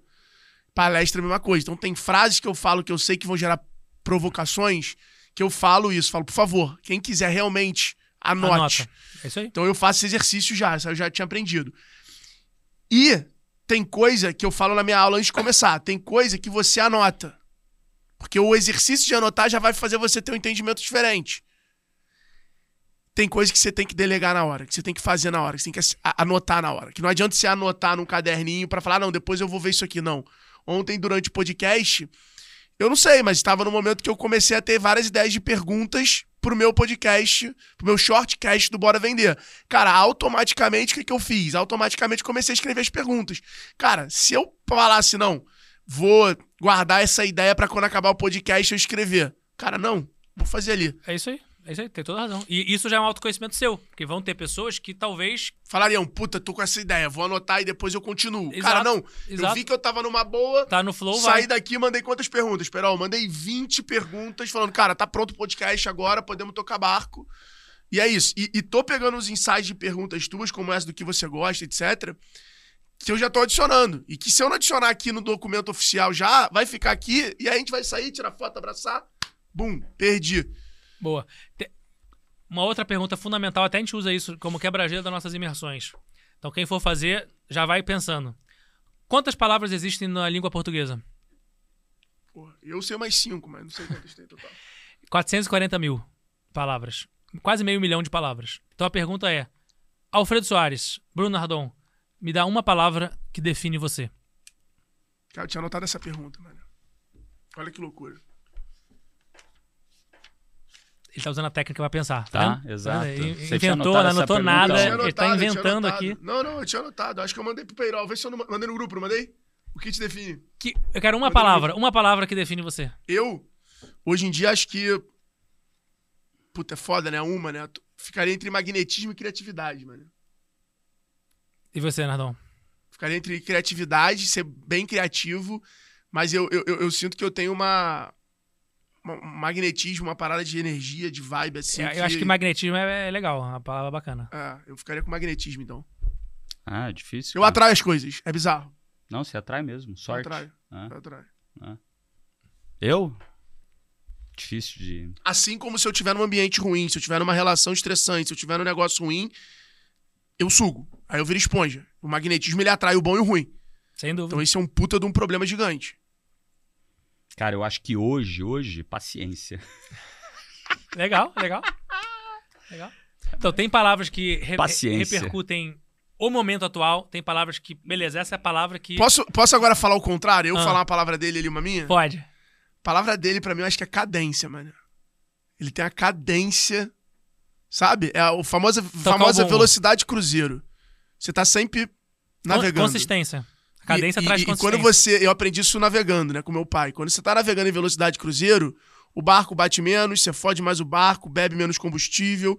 Ou seja, você acaba fazendo a viagem mais eficiente. Disciplina, né? E- Ah, é- é diferente. eu falei cadência, mas pra chegar na palavra eficiência. Seria E essa a palavra. eficiência que gera no longo prazo a consistência. É isso. E a minha pra ele é brother. É a definição de brother. Mas O carioca acha que brother é irmão inglês. Não, brother. É que o, o brother no, Uhum. no paulista, né? Aqui em São Paulo tem um significado muito mais profundo de É um- amigo, companheiro, é um cara que irmão você que a gosta de vida- passar É o irmão que junto. você escolheu. Só, só que quando você pensa em brother, que, você tem, que tem a ver com magnetismo, é o, é o jeito de fora de olhar o magnetismo. Porque ele é brother de todo mundo. É, é impossível, eu não conheço uma pessoa que não gosta de Alfredo. Não conheço uma pessoa. E tem a ver, né? Ah. Mas eu acho que tá nisso. Tá nesse magnetismo, tá na empatia Empatia. de né? sempre olhar o lado da pessoa e tentar criar uma. um- E um você, negócio. Vabo? A minha palavra? Isso. Você já pensou sobre isso? Já né? pensei, demorei também para tentar achar a palavra que mais encaixava. E aí, um dos estudos que eu fiz foi do livro Descubra Seus Pontos Fortes. É um livro que eu recomendo. Ele traz. É o De- Descubra Seus Pontos Fortes 2.0. É é um livro da Gallup, em que ele traz 34 pontos fortes que a humanidade possui. Você faz um teste que está incluído no livro e ele te dá os seus cinco principais. E a tese dele é muito simples. Foque nos seus pontos fortes. A gente massacra ponto fraco ao invés de potencializar ponto forte. E aí, ao estudar tudo isso, a minha palavra é aprendiz.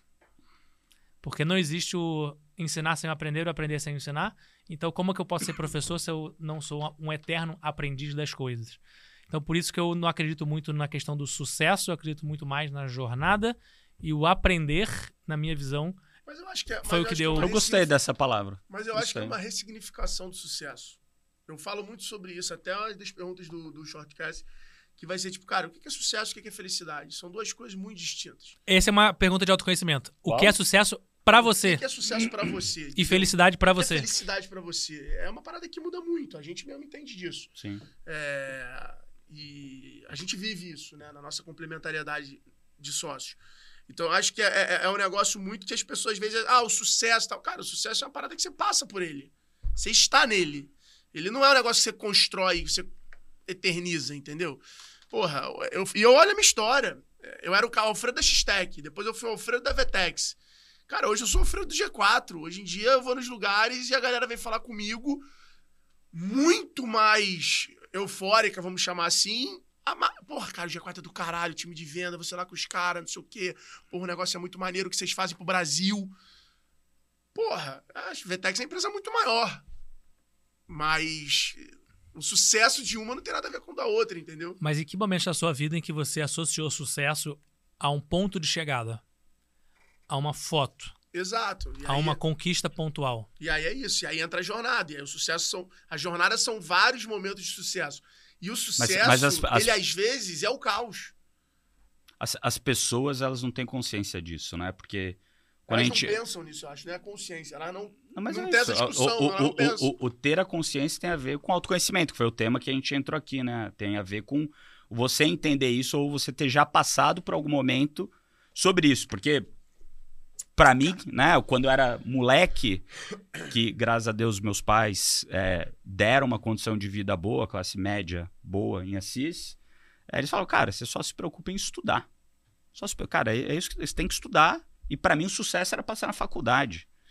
Depois que passou, que eu cheguei lá, e aí? O que, que é sucesso? Passar na... Eu queria fazer isso no primeiro lugar. Como que uma criança de 15, 16, 17 anos consegue definir o que, que ela quer fazer pro resto da vida? E daí que você começa a entender, opa, tive sucesso no quê? Mas é um ponto de chegada? E daí você começa a se perguntar, opa, não é. Não, ele, ele- Não, não, mas, mas esse autoconhecimento de, e agora? Qual o próximo Não, sucesso? Mas eu acho que é isso. E daí ele, você Ele é um ponto de chegada, mas não é o final da trajetória. Mas quando você chega no topo da montanha, o que, que você encontra lá? Nada. Você tem que descer ainda. Então, mas. Mas se eu- é isso, não é o final. Você chegou no topo do caralho, tá bom, irmão? Agora tu vai descer. Então, mas, mas isso faz parte tipo, do não alto. acaba, entendeu? Mas hoje você tem essa ele pode ser percepção. uma chegada, mas ele é mais um milestone que tu alcançou Alf- do Alf- que um fim. Alfredo, É, é, isso- é é- isso que eu tô querendo dizer aqui. Assim. mas, mas olha só. Eu acho que tem um pouco a ver com o que o, o Vabo falou no começo aqui, de, de quando a gente começou a falar de autoconhecimento, todo mundo delega para alguém a felicidade. Na hora que eu casar, eu vou ser feliz. Na hora que eu tiver 100 milhões na conta, eu vou ser feliz. Na hora que eu tiver um bilhão na conta, eu vou ser feliz. E esse delegar, que você coloca como uma etapa do sucesso, uma microetapa, né? É, é, é o que as pessoas acham que seja sucesso. E na verdade, não é. O sucesso é algo que, que, que a Cara. gente está falando aqui que você chegou nessa conclusão antes, mas talvez antes, para você o ter sucesso, é, putz, quero criar uma empresa de sucesso. Eu vou olhar pra câmera e vou falar: sucesso é ter uma vida do caralho. O que que é ter uma vida do caralho? O que é pra cada um. E- E o que é pra você? Então, pra mim, é conseguir construir uma família. Pra isso, eu tenho que passar por vários momentos difíceis. Por mim, é conseguir ter uma empresa que eu consiga trabalhar no meu lugar de potência. Porra, é ter amigos, porra, brutalmente leais, que eu sei que eu posso estar num ambiente seguro, sempre ficar, sempre ficar, precisar administrar ser relação Pesado. relação. É, é, é- é- é realmente assistir o jogo da porra do Brasil em casa sem precisar ter que ir pra um lugar porque tem que ser legal. É, sabe? É, é, porra, conseguir ajudar minha família sem precisar estar deixando de fazer coisa. É, e aí você vai. E aí eu acho isso. E aí é esse processo de Lego de você ir construindo qual é o teu sucesso. E o que é felicidade, então?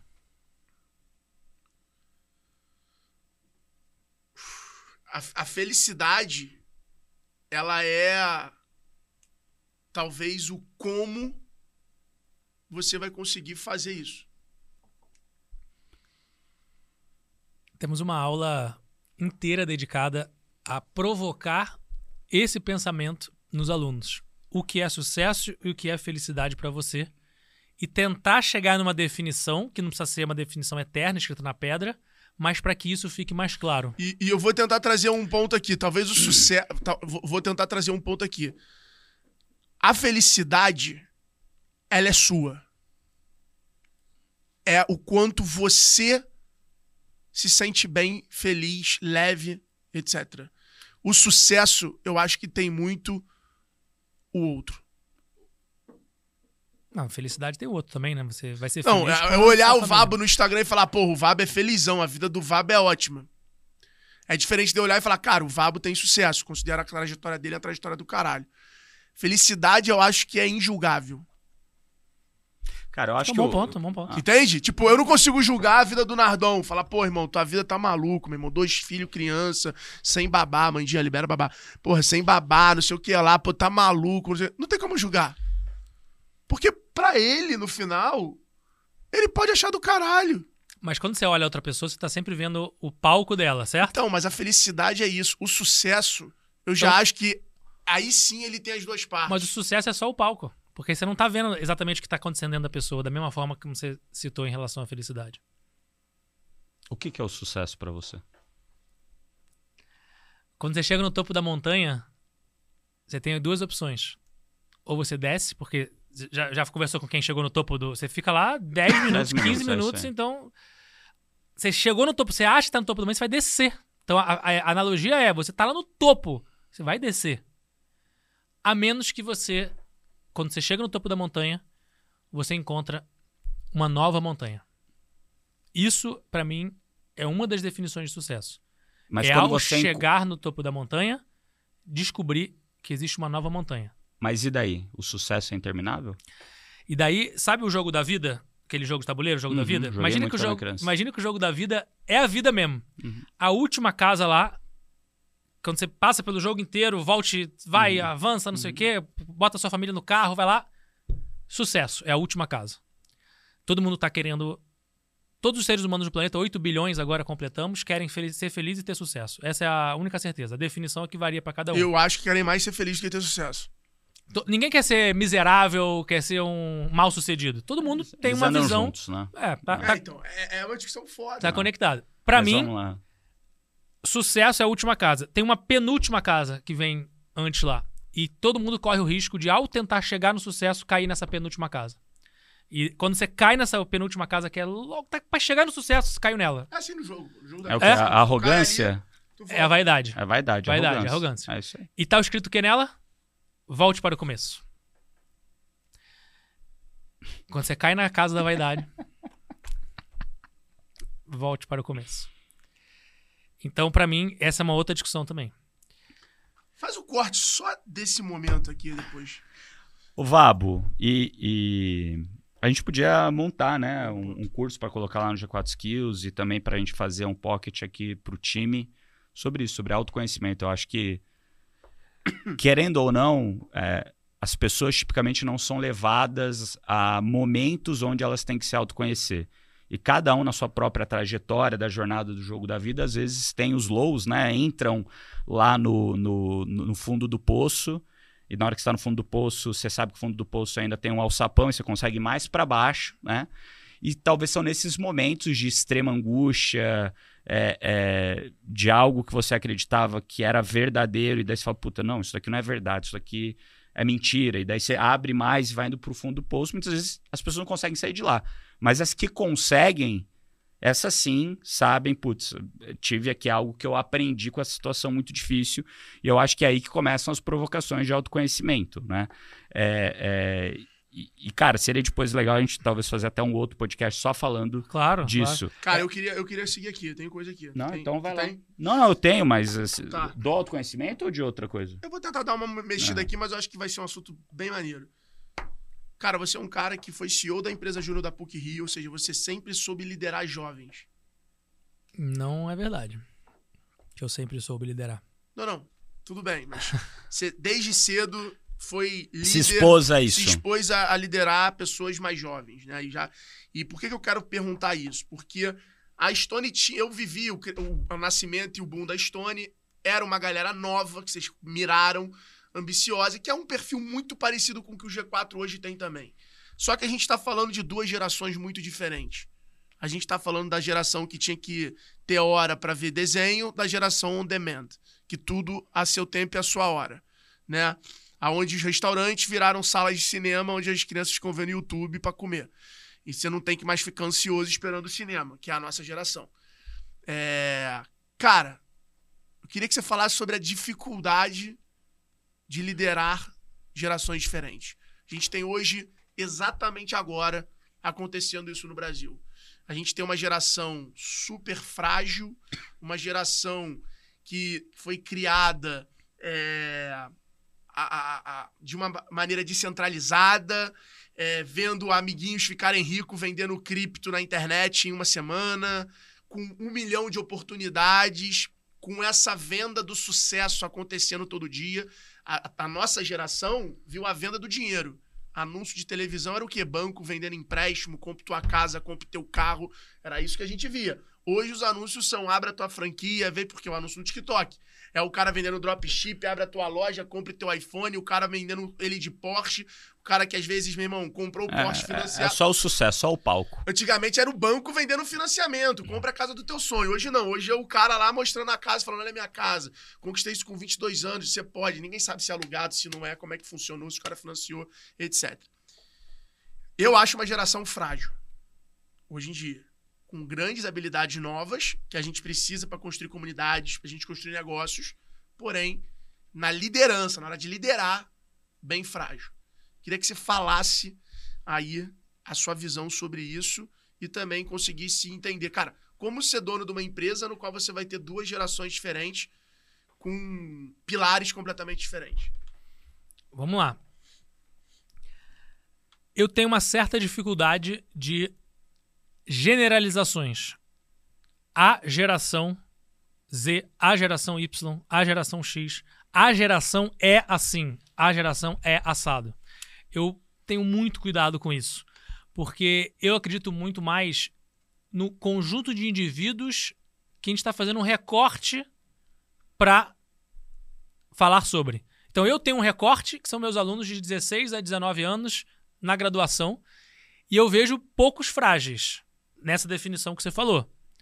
Porque na realidade, nós também somos frágeis. E a geração dos nossos pais também são frágeis. E a geração seguinte é sempre a geração mimimi da geração anterior. Eu concordo. Tô, tô, tô super alinhado. Inclusive, a gente Excelente falou sobre ponto. isso na reunião. Eu falei sobre isso. Excelente. Você, mesma você visão. Falou. Não, mesma visão que então, eu tenho dele. Você ah. falou. Então, então eu tenho algumas sugestões de como lidar com isso, que é inclusive o que, quando surgem nas imersões essas perguntas, é o que eu procuro tratar. Primeiro é empatia.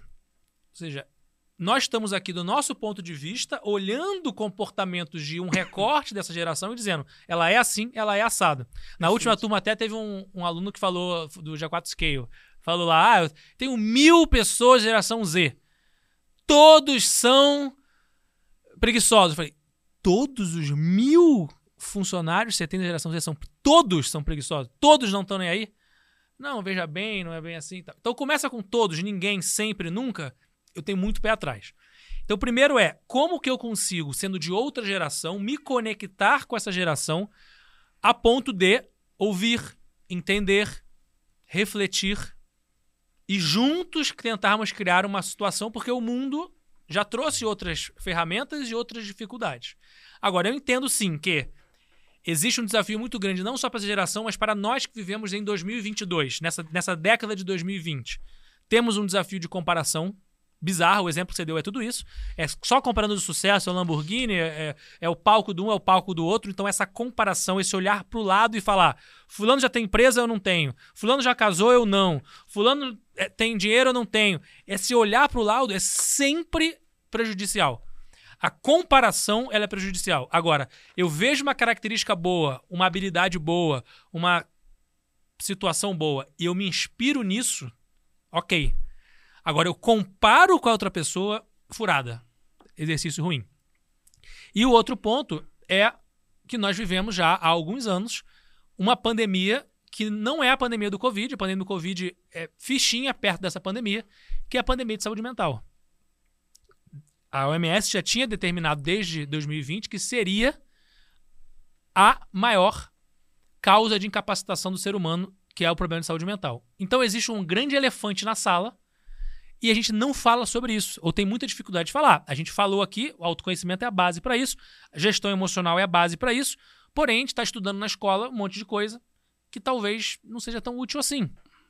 Então, todos nós aqui estudamos mitose, meiose, mitocôndria, fórmula de Bhaskara, conhecimento geral, não acho que nenhum conhecimento é inútil, porém, muito pouco útil para a nossa vida profissional. Agora, saber lidar com o nosso dinheiro, saber autoconhecer, falar em público e lidar com as nossas emoções, essas são habilidades que a nossa abordagem é uma tentativa de abordagem com visão de negócios.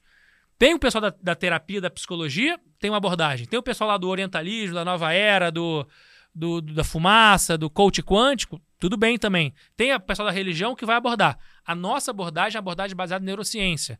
Uma abordagem que traz os elementos, os conceitos e aplicabilidade de ferramenta imediata. Então, para mim, essa geração, ela tem um desafio, e não é só a geração, mas todos nós que vivemos nessa mesma época, que é o desafio de entender como nós funcionamos, como a nossa mente funciona. E isso está trazendo depressão, ansiedade, burnout, transtornos, síndromes dos mais variados tipos.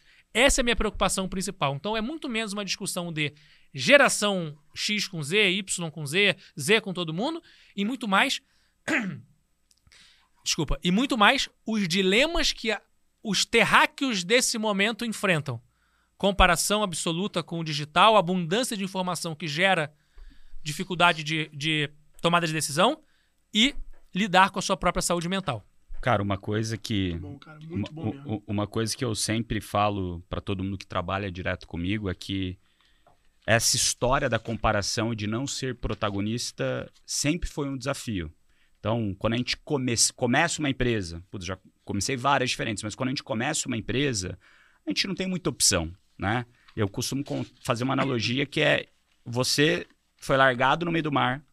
Eu tô lá, eu, Nardon, você tá no meio do mar, largado no meio do mar.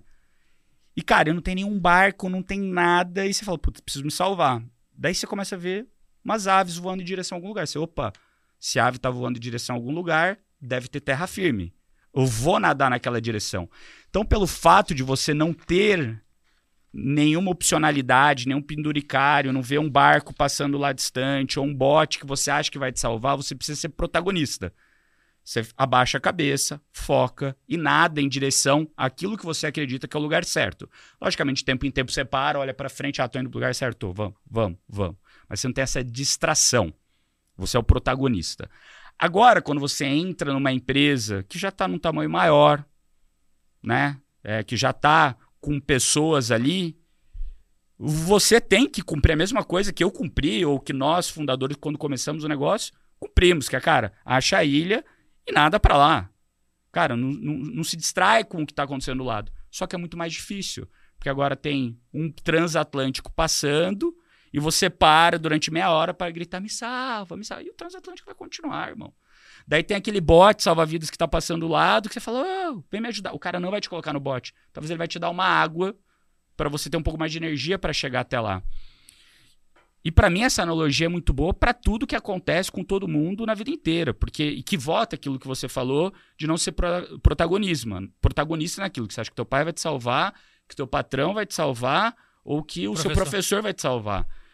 E, cara, se na vida, e volta a esse tema de ser o protagonista, se na vida você não é protagonista, você tá fudido. Acabou. Agora, ainda mais nesse momento, primeiro, você ter claro o seu objetivo de onde você quer chegar é muito mais difícil, porque tem muita opcionalidade e você tem uma lavagem cerebral. Isso daqui, que é o Instagram, que é o palco de todo mundo, que todo mundo tá feliz, ninguém tá triste. Se tá triste, você não assiste, porque você não quer ver tristeza. E daí você começa a se comparar com todo mundo e você, você não para e não tem esse autoconhecimento. Você fala, cara, aonde eu quero estar? Tá? Aonde eu quero chegar? E para mim, esse, né, por, quando a gente falou de, de autoconhecimento, que, que é a base para mim de todo o resto, né, que tem a ver com isso que ele está falando, eu acho que não a nova geração e, e, de certa forma, generalizando o momento que a gente vive hoje. E até pra gente, pô. Né? Se você fica muito tempo ali no Instagram, no TikTok, cara, já era. Sua cabeça é sugada e te tira a atenção daquele que é o teu verdadeiro objetivo de felicidade de longo prazo. Então, um exercício que, que eu que, que depois que eu passei no vestibular e, e vi que eu não queria ser engenheiro, né, que eu fiz engenharia, que eu comecei a me fazer é como que eu quero estar com 90 anos? Cara, eu tinha esses. E, cara, e- e falou como agora. que eu quero estar com 90 anos? Como que eu quero estar em termos de família, em termos de dinheiro, em termos de amigos? A- aonde que eu quero morar? Sabe Qu- O que, o, que, o que que eu quero ser? E daí eu começo a fazer o exercício de trás pra frente. é isso. Cara, pra estar com 90, como que eu preciso estar com 70? E com 50? E com 40? E com 30? E com 20, na época que eu tinha 20? E agora? O que que eu preciso fazer no próximo ano? O que preciso próximos fazer três anos? O hoje? fazer hoje? Para chegar lá. Então você pode sonhar grande, mas você também precisa executar, que você fala muito isso. Sonhar grande, todo mundo ainda. quer, né?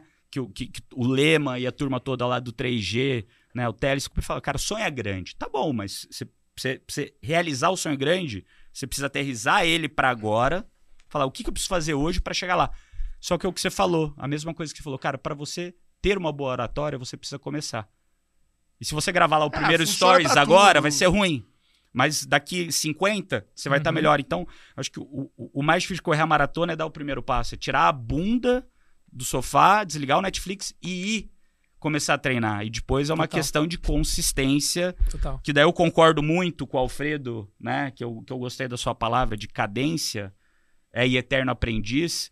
Cara, se você tem uma cadência de saber onde vai você quer chegar. É, mesmo que você tenha ali o, o, o, o momento ruim, não momento muito capota, bom. Você não quebra o barco, você vai, entendeu? Quando você vai e extrapola o motor, a chance de aquecimento é alta, a chance de você quebrar é, é gigante. E, e você vê. Na hora que você fala, não, mas eu tô indo mais rápido. E, e é aquele velho ditado que mãe fala pra gente quando a gente tá indo pegar a estrada com 18 anos. Você ir a 100 e a 160, você vai chegar a 15 minutos antes. Depende da distância, mas é isso aí. Ou não chegar. Ou não chegar. E- Você abre um risco de não chegar É um risco ruim. por conta de risco meia ruim você hora. não toma. É isso. Risco de você não meia toma. hora. Ah. É E- matemático. E pra conectar um contraponto a essa questão do sonho, tem uma frase que eu gosto muito e conectando com o autoconhecimento que é: quem olha pra fora sonha, mas quem olha pra dentro desperta. Tá bom. Então ele, ele, ele. é. Essa é porrada. Não, Essa não é- foca na arquibancada, foca na bola. Você É. tá no jogo, meu amigo. foca o, na O bola. livro que fala muito sobre Total, isso é os- total. as três leis do desempenho. Total. É, Essa frase é do Jung, né? Na verdade, tudo que a gente tá falando aqui não é nada nosso, né? É tudo. Estamos sobre o ombro de gigantes, né? A gente É vai organizando e, e fazendo. Eu acho. Essa é a mensagem Mas se a principal. gente, se a gente Passar a olhar nisso dentro. aí, tá tudo na Bíblia. Tá antes até, né? Tá antes, pô. Aí, Ah, tipo, Até- exato. é, os estoicos já tra- trouxeram Exato, antes. então, e porra. antes dos estoicos já tinha o pessoal dos Vedas que trouxeram isso em folha de bananeira há 4 mil anos antes de Cristo. E é o drama da humanidade é o mesmo há 6 mil anos. A gente tá aqui reinventando a roda e Instagram. O meio mudou. Mas o drama é como eu faço pra ter felicidade, como eu faço pra ter sucesso, quem sou eu, Muito bom. como eu funciono. É a mesma coisa. Me desculpe os outros convidados, mas acho que é o melhor. Temos o melhor episódio aqui. É, Temos o melhor em, episódio. em- em um aspecto, sim. Um dos, um dos, um dos Ele fala isso pra todos. Tá. Falei pros quatro ou cinco, mas. Mas se quiser também, o meu Pix é 119. Cara, deixa eu te falar aqui, chegando nessa reta final agora aqui, é, você teve a tua carreira empreendedora, né? E teve a tua carreira diretor, executivo. E hoje treina várias, ajuda, advisor de várias empresas, vários líderes para ajudar os caras a se tornar líderes melhores. Queria que você falasse dessa diferença de você ser um empreendedor de você ser um executivo, né? Qual é essa diferença na prática? Você acha que é agenda? Você acha que é, é tempo alocado? É, é o que que é a diferença do empreendedor do executivo? o- vou dizer a diferença entre o fundador e o executivo. Porque, na minha visão, empreendedor ele é sinônimo de protagonista. Então, empreendedor virou uma macro people skill. Ou seja, você é empreendedor significa que você transforma realidades.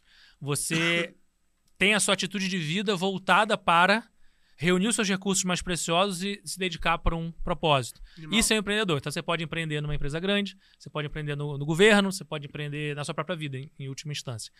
Então, a diferença entre o fundador que criou do zero e está ali empreendendo um negócio, mas vai ter intraempreendedores junto, que seriam ali o, o diretor, o executivo, ela é a diferença apenas, talvez, de uma estrutura. Por exemplo, você tem a caneta. né? Então, eu, por exemplo, quando estava eu e meu sócio na nossa primeira empresa, nós tínhamos o ônus e o bônus de tomar as decisões. Quem te contrata, quem te demite, vamos fazer a relação de investimento, você tem lá a autonomia, você tem a caneta.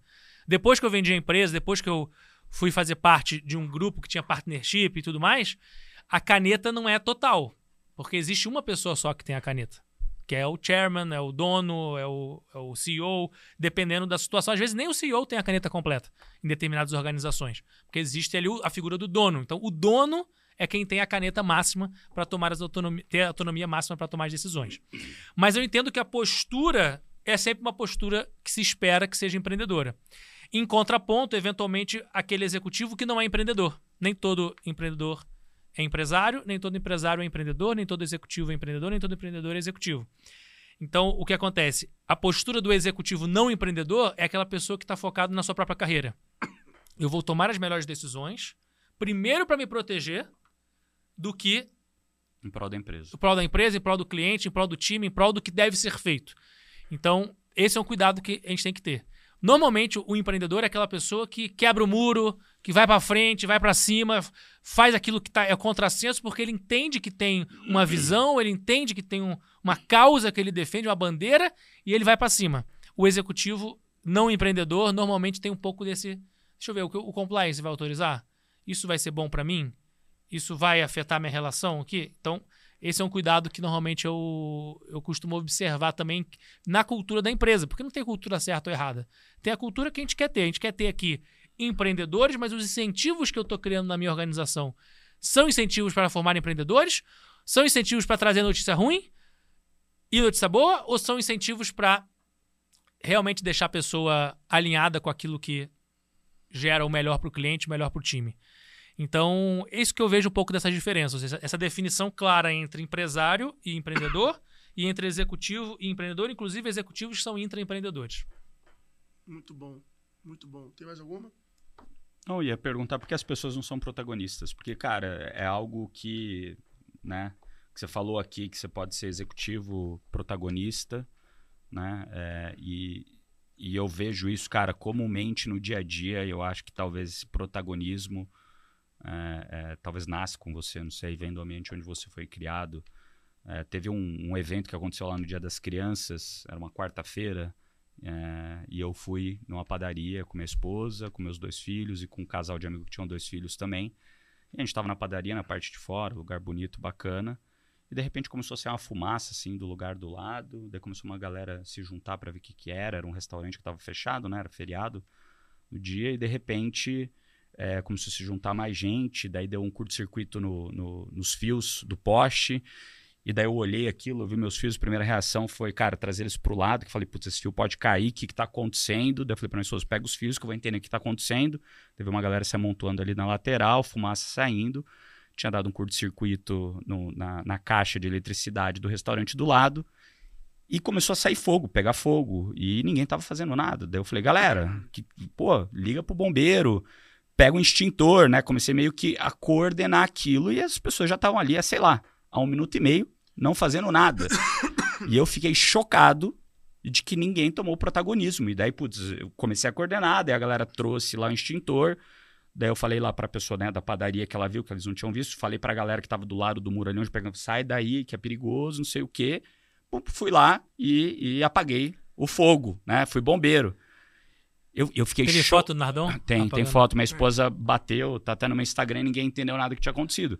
Só que eu fiquei chocado. Falei, gente, tipo, como assim a galera não toma o protagonismo? Mesma coisa depois aconteceu. Mas aí eu acho que não é protagonismo nesse Ca- caso. é o que ele falou. É, cara, é- é a é, cara.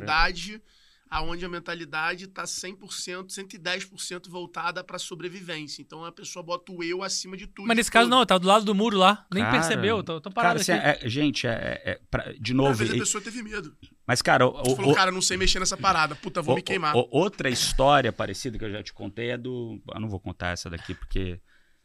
Depois eu conto Eu pra tenho uma você. tese, eu tenho mas, uma tese. mas, cara, por que, que a galera não é protagonista? Eu tenho uma tese É- sobre é isso. Que, que talvez pra gente, que é, é meio óbvio. Vai lá, cara, resolve o problema. Por que, que a galera não é? A minha tese é o seguinte. Vamos pensar em Hollywood. Normalmente acontece algo na vida normal, na vida real. Vem lá Netflix, vem Hollywood e transforma em filme e série. Então pensa bem. Teve um tsunami no Japão. Uhum. Quais foram os filmes que vieram depois do tsunami do Japão? Um monte, né? Pacto Profundo Uhum. e tal. Perfeito, Tem. Passou um cometa pela Terra. Aí vem Armagedon perfeito. e por aí vai. Aí tem um. Quais são os filmes que. O que, que acontece na vida? Vem Segunda Guerra Mundial. Trocentos filmes de guerra e tal. Então, a- essa é a lógica. Acontece algo na vida real. Ou então, pelo menos, uma coisa imaginária. Pô, então, vamos, Jetsons, vamos imaginar como vai ser o futuro. Uhum. Estamos pensando aqui com as tecnologias que a gente tem hoje, vamos ter criatividade, cria um filme em relação a isso.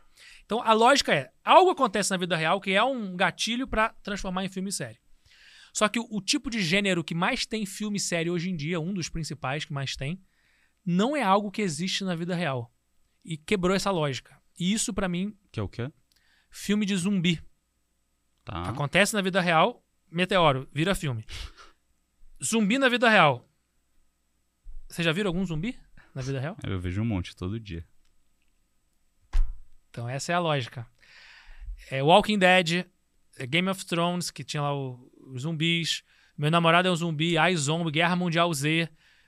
E um monte de filme de zumbi. É uma, uma franquia agora que bomba muito. Uhum. Ou seja, eu vejo também todo. Parece que você não, você não vê o zumbi do filme, mas a quantidade de zumbis que existe na vida real. Isso, inclusive, na minha visão, é o inimigo do empreendedor. O oposto do empreendedor. É o empreendedor- zumbi. Que é o papel É o do zumbi. zumbi. O zumbi, ele, o zumbi ele praticamente mais te atrapalha do que te mata. O, o zum- o zumbi é a pessoa que vaga sem propósito. Mas é, pô. o É, zumbi- ele só é, existe. Você pega no filme lá, o zumbi, ele fica, porra, mais te botando É o- gente na rua do que te atacando. É, o- é, o- é, o- é o Você famo- tem que querer morrer. Você E tem o que que ele pegar e come? abraçar É, ele. não, e ele, mas- come, ele come o quê? Uma coisa que ele.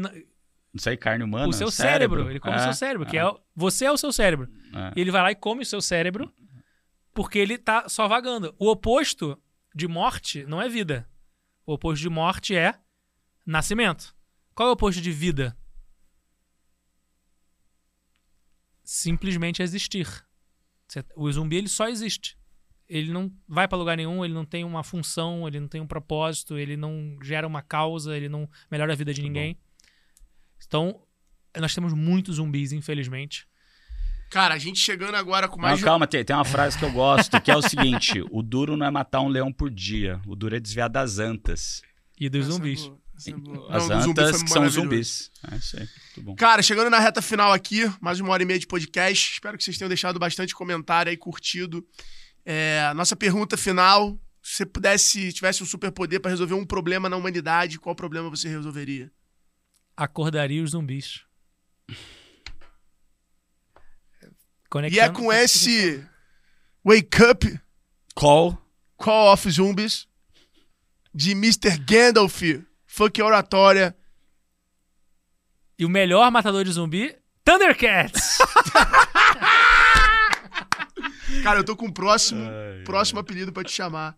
Vai ser um estouro, uma explosão. A gente vai viralizar, a gente vai pras cabeças, a gente vai ano passar que vem a vai farofa ser da o GQ. contrário, tá bom? A gente vai passar a farofa da GQ. Para com isso. ano que vem vai falei, ser- ano que vem vai ser falei. o contrário. Eu sou rancoroso, aí Eu vai ficar sei, ruim. pô. Vou parar de fazer apelido bom e vou Ô, começar a vir brother, com apelido ô, pesado. brother, vai com calma, brother. Vabo, é, qual é o teu Instagram pra galera te seguir? Arroba Vabo23, V de Vitória A, B de Bola O, 23. Boa. Então, galera, ó, Vabo23, segue ele lá. Se você quiser saber mais sobre as formações que o Vabo tem aqui no G4 que ele participa, são várias. Então, pede aqui no, no comentário, comenta aí, manda direct pra gente lá no Instagram, arroba G4 Educação, ou no, também no Instagram do Extremos. Meu Instagram é arroba Alfredo Soares. Bruno.nardon. E é isso. Não esquece de seguir a gente, deixar o seu like, mandar esse podcast aí pro seu time, mandar esse podcast pros seus amigos, mandar lá no grupo de WhatsApp e, se puder, óbvio, fazer um postzinho lá no Instagram da parte que você mais gostou, marcando a gente, pra gente poder estar junto com vocês. Tamo junto! Até o próximo episódio dos Extremos. Valeu!